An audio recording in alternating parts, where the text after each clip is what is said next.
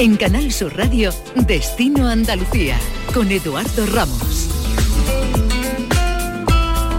No sé a ustedes, pero a mí, en estos días en los que la primavera ya ha entrado en nuestras vidas, cuando los días se alargan de forma agradable y poco a poco vamos desprendiéndonos de los abrigos y de los fríos, el cuerpo pide que nos acerquemos al mar y disfrutemos de lo que nos ofrece.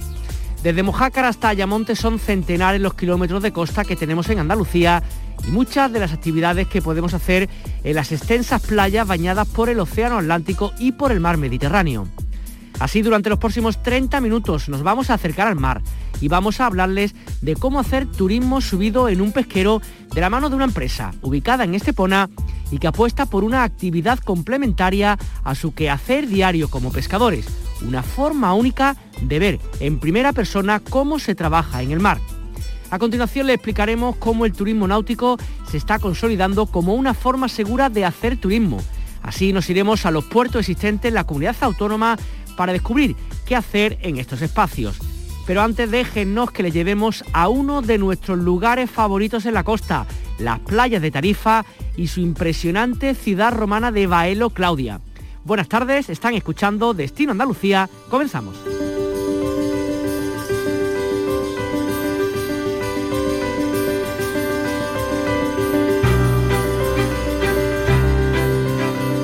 No sé si les pasa a ustedes, pero cuando uno piensa en Cádiz, pues piensa mucho en sus playas, piensa mucho en su gastronomía, en sus pescaditos, en los carnavales y en las festividades, cosas muy agradables sin duda, pero también no debemos olvidar que hay otras muchísimas facetas que merecen la pena conocer en esta maravillosa provincia. Una de ellas, sin duda, es una de sus joyas históricas que hay que visitar sí o sí y es la ciudad romana de Baelo Claudia. Está además situada en plena playa de Bolonia, en Tarifa, por lo que uno puede tener un 2x1 nada desdeñable, va un poco a ver pues esta, esta maravillosa ruina y además tiene la posibilidad de disfrutar de este entorno y de esta playa cuando el tiempo nos lo permita. Un lugar que realmente tiene un centro de interpretación magnífico, una maqueta estupenda y nos gusta siempre acudir a nuestros lugares míticos de nuestra comunidad para recordarle estos lugares tan maravillosos que tenemos. Saludamos a esta hora a José Ángel Espósito, que es informador turístico de este centro. José Ángel, ¿qué tal? Muy buenas tardes. Hola, buenas tardes Eduardo. Gracias por darnos la oportunidad de, participar y difundir un poco las bondades de, nuestro centro. Mm, yo imagino que serán un poco los andaluces que no conozcan Baelo Claudia, pero sí a grosso modo alguien que viniera de un tercer país que no conozca para nada, para nada. ¿Cómo podríamos describir un poco el enclave en el que os encontráis? La verdad que Baelo Claudia es una ciudad romana eh, que tiene un largo recorrido, pero que centra su, época de mayor esplendor en torno a la época imperial y que vivió dedicado a la industria de la pesca, de las salazones y, por ello es conocida, pero también porque hoy día es uno de los mejores ejemplos que tenemos en la península ibérica de urbanismo romano, porque conserva casi todos sus edificios principales. Eso, unido a un entorno maravilloso a nivel natural, que como, comentaba la propia playa, y estar eh, inserto en mitad del Parque Natural del Estrecho, lo hace un lugar idílico a nivel patrimonial, cultural y también natural. Imaginamos unas ruinas que tienen aproximadamente unos 2.000 años. ¿Cómo es posible que se haya mantenido también, eh, no sé si por la ubicación, por el cuidado y tal, porque en otros muchos lugares imagino que apenas quedarán unos poquitos de resto, porque ahí sí ha perdurado en el tiempo? Bueno, entre otras cuestiones, bueno, esto en el fondo es un poco de suerte, ¿no? Pero entre otras cuestiones, porque no se ha generado encima de Baelo Claudio una ciudad como tenemos actualmente en Málaga, en Cádiz o en otras ciudades que han generado una reconstrucción encima de estos mismos emplazamientos. Aquí por cuestiones diversas no se ha construido encima un asentamiento a gran escala y por ello ha quedado preservado en buena medida. ¿no? También un poco porque en el siglo III hubo un gran terremoto o posiblemente incluso generado un maremoto, ¿no? una ola que, afectó seriamente a la ciudad y hizo que se fuera diluyendo un poco el asentamiento, aunque perdura varios siglos más.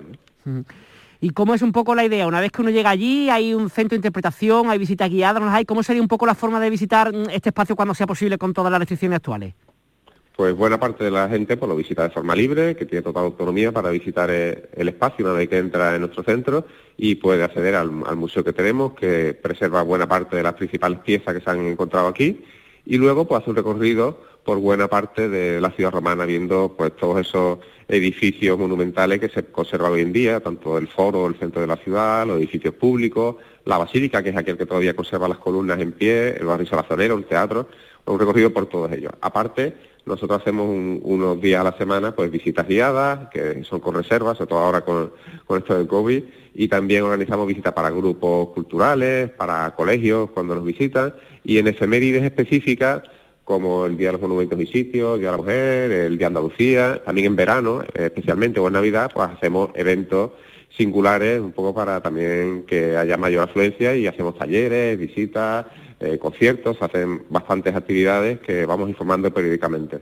Que estaba pensando, me contaba un poco la, procedencia un poco de la gente donde viene, imagino que vendrá gente por supuesto andaluza, del resto de España y de extranjero, también niños. ¿Qué les sorprende a cada uno? O sea, lo mismo, los comentarios que hacen una vez que termina la visita, por ejemplo, los andaluces son los mismos que hacen los extranjeros o que hacen los niños, o cada uno se fija en algo distinto, le llaman la atención cosas distintas. La verdad es que a la mayor parte de la gente le sorprende el nivel de conservación general. Le sorprende que em, en buena medida, pese a que hay 160.000 visitantes de media al año, un año normal, no, este de, COVID, pero eh, esas cifras son altas. Sin embargo, mucha gente se sorprende por no conocer en gran medida esta ciudad, con lo cual me gusta mucho dar esta oportunidad de que podamos difundirlo. Y la mayor parte de la gente coincide en eso, en que le sorprende la alta conservación que tienen los restos, el entorno tan maravilloso en el que se encuentra, que cambia de, color, de, tonos y, aún así en invierno, en verano, sigue siendo un lugar espléndido para visitar y, es un lugar que gente simplemente para pasear, para disfrutar del entorno, para contemplar los restos o para aprender, pues encuentra en Baelo pues un lugar de referencia. Incluso me comentabas que tenéis una exposición temporal ahora mismo que puede visitarse también, ¿no? Sí, sí, Baelo, además de un lugar para el interesado ocasional, también es un lugar para la investigación. Hay varios equipos de investigación nacionales e internacionales que hacen de Baelo pues, lugar donde, donde mantener sus estudios, ¿no? Y uno de ellos es sobre las salazones que, bueno, que dirige la Universidad de Cádiz a investigaciones y que en colaboración con nuestro centro pues, ha organizado una exposición temporal dedicada al garum, ¿no? Se llama Baelo Claudia, los secretos del garum, que es una salsa que se fabricaban en ciudades como esta y buena parte del litoral andaluz y que en Baelo hemos tenido bastantes hallazgos vinculados a esta temática y nos han permitido pues organizar esta exposición que cuenta todo el proceso de las especies piscícolas, del proceso de la pesca, a través de, de los artilugios, de las herramientas, de los útiles de pesca, de las fábricas donde se transformaba el pescado, donde se salaba básicamente y donde se hacía esta salsa, mezcla de a veces agallas, tripas, sal, especies y que se, se, fabricaba para utilizarlo como condimento, como sazonador o como potenciador del sabor de algunos platos. Quizá una de las, de las joyas de esta exposición es que tenemos un depósito incluso fermentando garum a tiempo real, ¿no? que quien vaya a visitar la exposición podrá ver cómo se va descomponiendo el pescado y cómo se va generando esta salsa poco a poco. Te hemos puesto un crono para que se vea cuánto tiempo lleva y es algo bastante singular, una exposición muy didáctica y, que recomiendo que visiten. Estará todo el año activa para que haya tiempo de sobra para poder hacer una escapada a nuestro centro. Eh, José Ángel, yo imagino que un lugar como este, eh, se me ocurre de, de pronto que imagino que habría hecho en algún momento dado tema de visitas teatralizadas, ¿no? O, explicar cómo era la vida en este lugar hace mil y pico, dos mil años. Mm, imagino que lo más llamativo, ¿no? Pensar que en un lugar como ese que estamos viendo ahora, hace dos mil años, había una vida distinta totalmente a la que tenemos ahora, ¿no?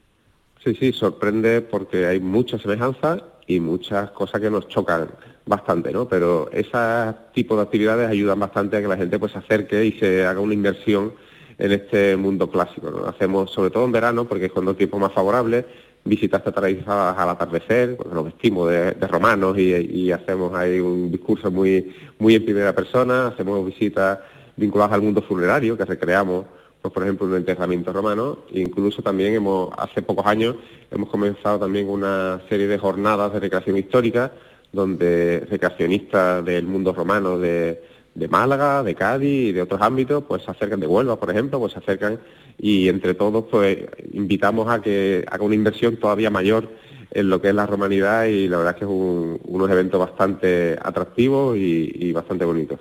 La verdad que José Ángel, hablando contigo, no solamente que apetezca visitar la ciudad romana de Los Claves, que por supuesto, también estoy pensando en Bolonia, Tarifa, un bañito, la primavera, el verano, en fin, un poco aires de libertad que imagino que es mucho lo que la gente pide en momentos como estos, ¿no? Sí, sí, desde luego esa es una de las joyas, es la combinación de eh, ocio de sol y playa, pero también ocio cultural, ocio natural y todo ello en este, en este marco. Eh, toda la región está muy vinculado a la temática de Baelo, que es al atún, a la pesca, al mar, son gente pescadores, pueblos pescadores que han vivido siempre de cara al mar y eso, esa seña de identidad, esa relación con la naturaleza y con este rico patrimonio cultural que tenemos en esta provincia, pues es una joya que no hay que dejar pasar, la verdad. José Ángel Expósito, informador turístico de esta ciudad romana de Baelo. Claudia, gracias por enseñarnos un poquito una de las maravillas de nuestra tierra. Buenas tardes. Buenas tardes. Destino Andalucía.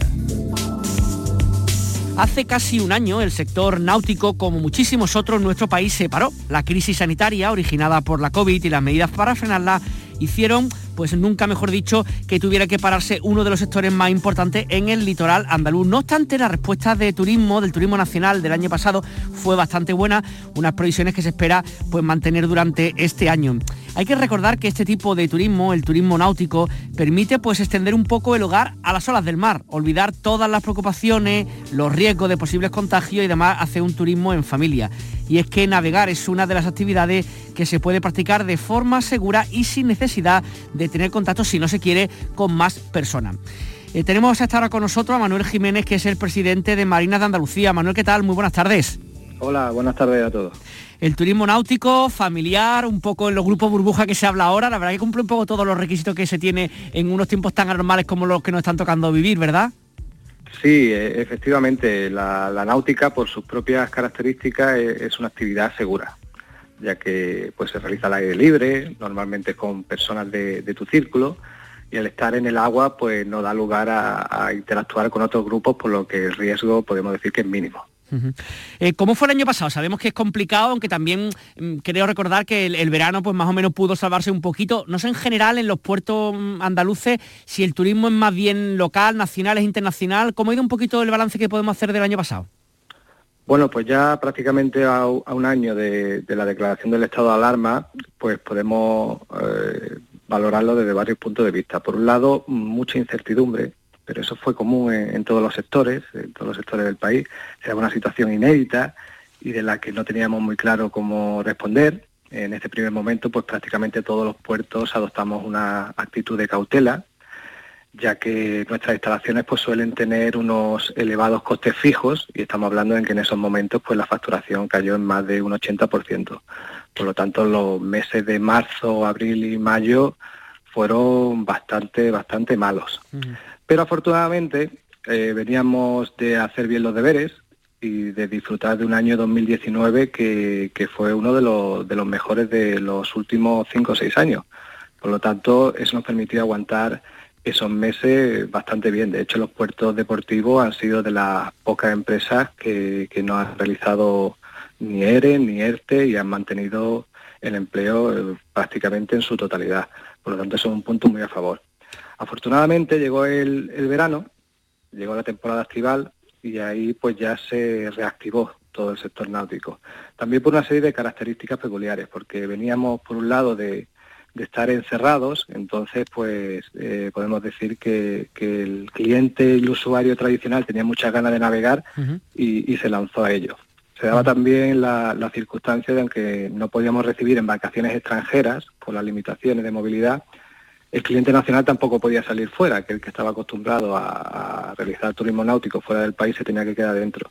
Por lo tanto, esto también compensó un poco el déficit del turista extranjero.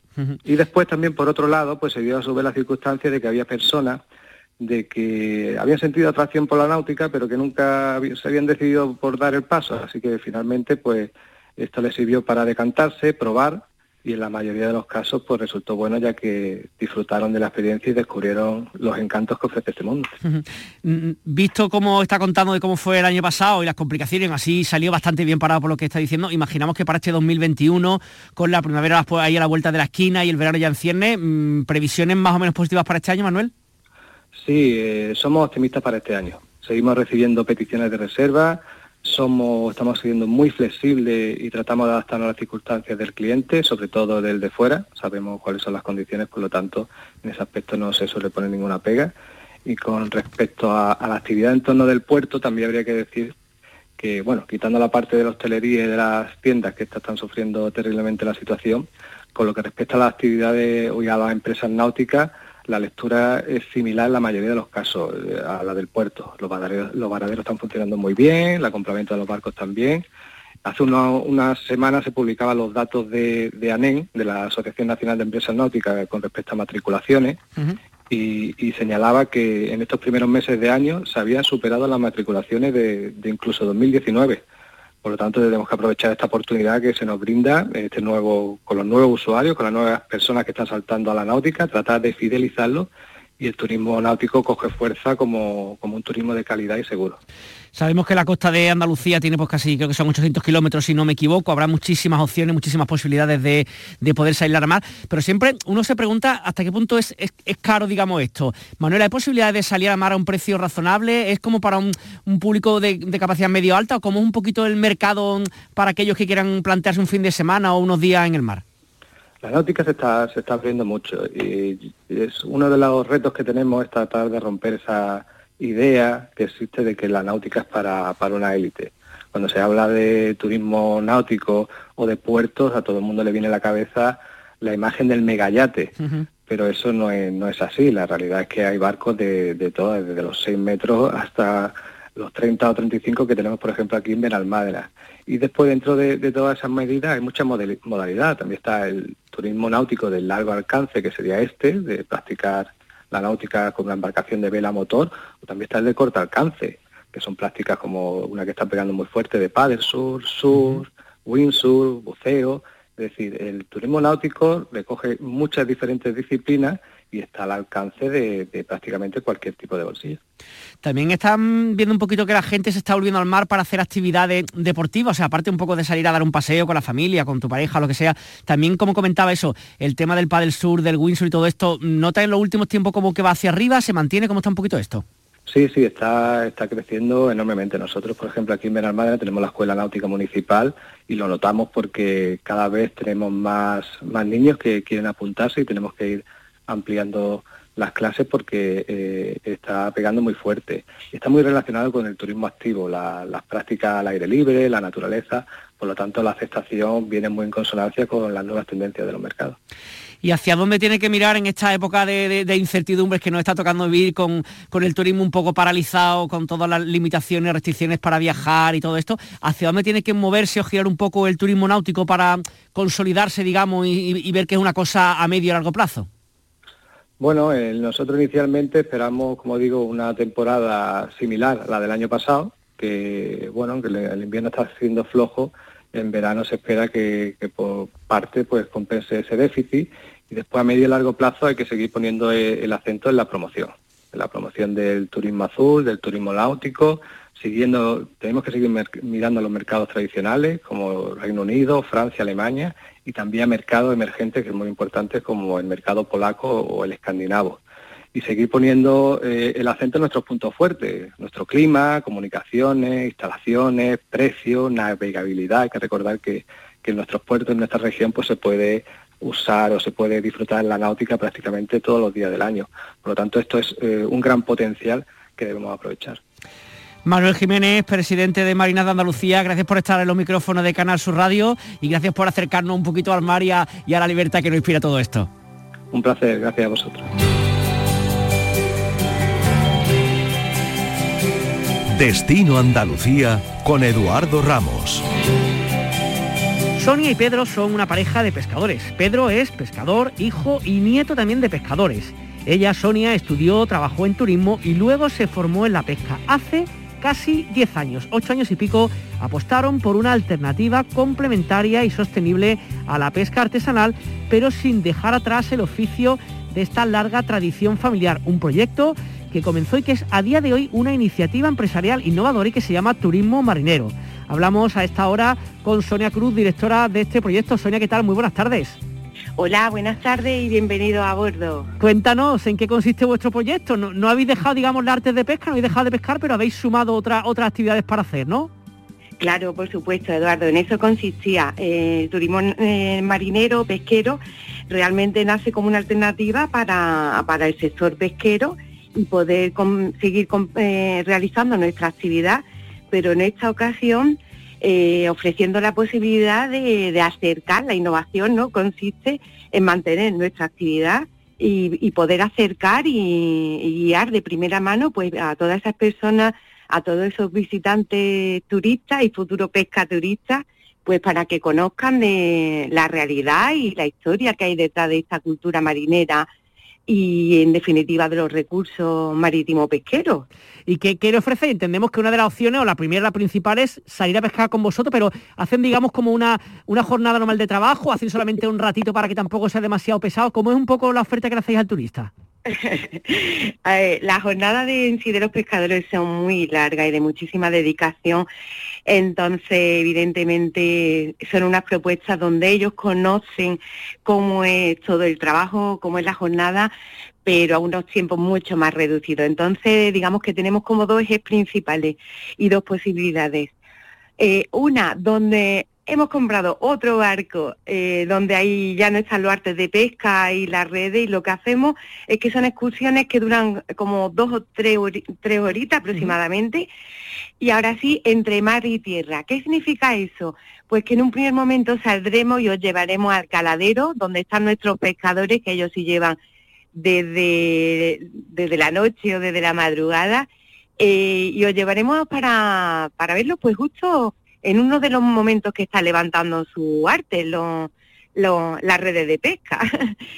Entonces, pues para que vean, ¿no? Pues las especies pesqueras que, que sacan principalmente, en qué consiste eh, esa modalidad de pesca, que conozcan cuál es el valor, ¿no? De, de esas personas que hay detrás.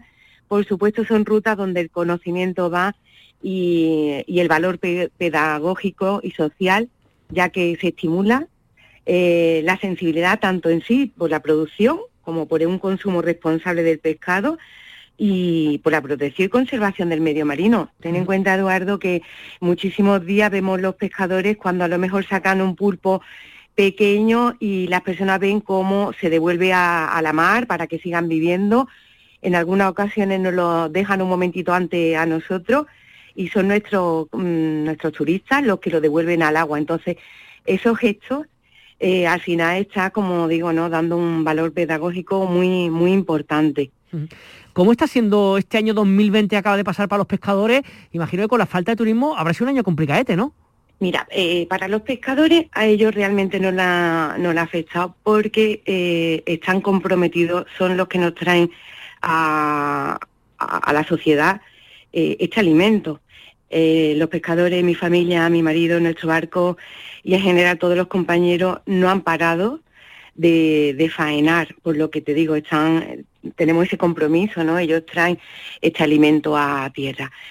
Sí, indudablemente desde que acabó el, el, verano para las rutas de turismo marinero, ahí sí ha estado evidentemente más afectado. En verano lo hemos trabajado muy bien con, con clientes repetidores, con el turismo nacional, también con algo de internacional, por supuesto, que ha venido, es ahora donde se echa en falta eh, estas visitas de centros escolares que nos venían pues para conocer la lonja, los oficios. Se hace mucha en falta a, pues, a colaboraciones que teníamos con turoperadores desde el 2016, concretamente americanos, durante todo el invierno estaban trayendo eh, grupos. Eh, pero nos ha servido también pues para adaptar, pivotar, eh, el modelo de negocio, eh, garantizar también que dentro de lo que hacemos, pues se hacen las cosas bien y implementando muchísimas medidas de seguridad eh, y en todas las fases de nuestra, de nuestra operatividad. Entiendo que, bueno, una vez que se pueda ir entre provincias, que es otro tema ahora mismo, ¿no? Municipios que están cerrados, no podemos cambiar de provincia y todo eso, pero en el momento que se pueda, aquellas personas que nos escuchen desde todos los puntos de Andalucía, ¿cómo pueden hacer para contactar con vosotros? ¿Tenéis distintos tipos de paquetes, distintas ofertas? Cuéntanos un poquito, vende un poquito el producto de cómo contrataros, Sonia. sí, por supuesto. Además es, una oferta eh, muy pensada para lo que es la población local y cercana y que se sientan orgullosos de esas raíces marineras eh, y tradiciones, porque al final a todo, casi todo el mundo pues viene a las playas a comer ese pescadito, eh, pero poco conocen de, lo que hay detrás. Entonces tenemos una oferta para familias que es brutal, porque los niños a bordo pues pueden utilizar nuestras cañas de pescar, hacen talleres de nudos marineros, entonces una vez que, como dices, podamos tener la normalidad entre provincias, nosotros estamos operando de lunes a viernes en nuestra web de Turismo Marinero.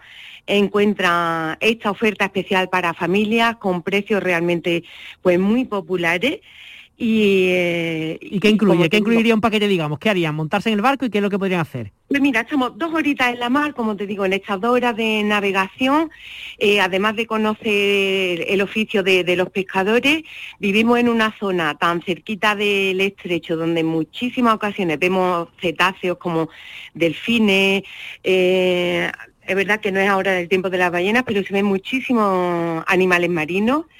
Entonces, si sabemos que están en la zona, pues eh, vamos a visitarlo. Como te digo, a bordo pues pueden realizar taller de nudos marineros, le entregamos su diploma de, grumete a, las familias que participan. Eh, una vez que regresamos a tierra no podíamos olvidar de visitar pues esta lonja tan maravillosa que, que tenemos aquí en Estepona, en este caso, pero también Marbella, en Fuengirola y en Caleta, como comentaba y, ya finalizar en muchas de las rutas con una pequeña degustación eh, marinera, como no podía ser de otra forma, y pienso que puede ser un plan ideal tanto para día en tres semanas como en el fin de semana, y luego, como no, una oferta muy concreta también para parejas, donde para salir al atardecer, disfrutar de la puesta de sol que tenemos increíble y la posibilidad de dormir en nuestro barco que es una monería y vivir la experiencia de dormir en un barco. En este caso no es en el barco de pesca, tranquilo, sino en, el, en el segundo barco que tenemos nuevo, recién comprado. Pues Sonia Cruz, directora de Turismo Marinero Costa del Sol Acuicultura, muchas gracias por estar con nosotros y para aquellos que hayan escuchado el interés saben dónde pueden contactar con, con vosotros. Muy buenas tardes. Muchas gracias y buenas tardes. Toma mis manos y empieza a respirar.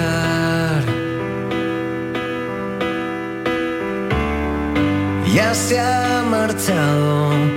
Y qué mejor que despedir un programa tan marinero como este con una banda que se llama Playa Cuberris y que está de promoción de su último disco Gigantes. Uno de sus temas se llama Un faro en el mar nos escuchamos en Canal Sur Radio y en Radio Andalucía Información la próxima semana. Que disfruten de la tarde. Déjalo estar, la vida es un viaje que acabas de empezar. Demuestra valor, yo sé que detrás de cada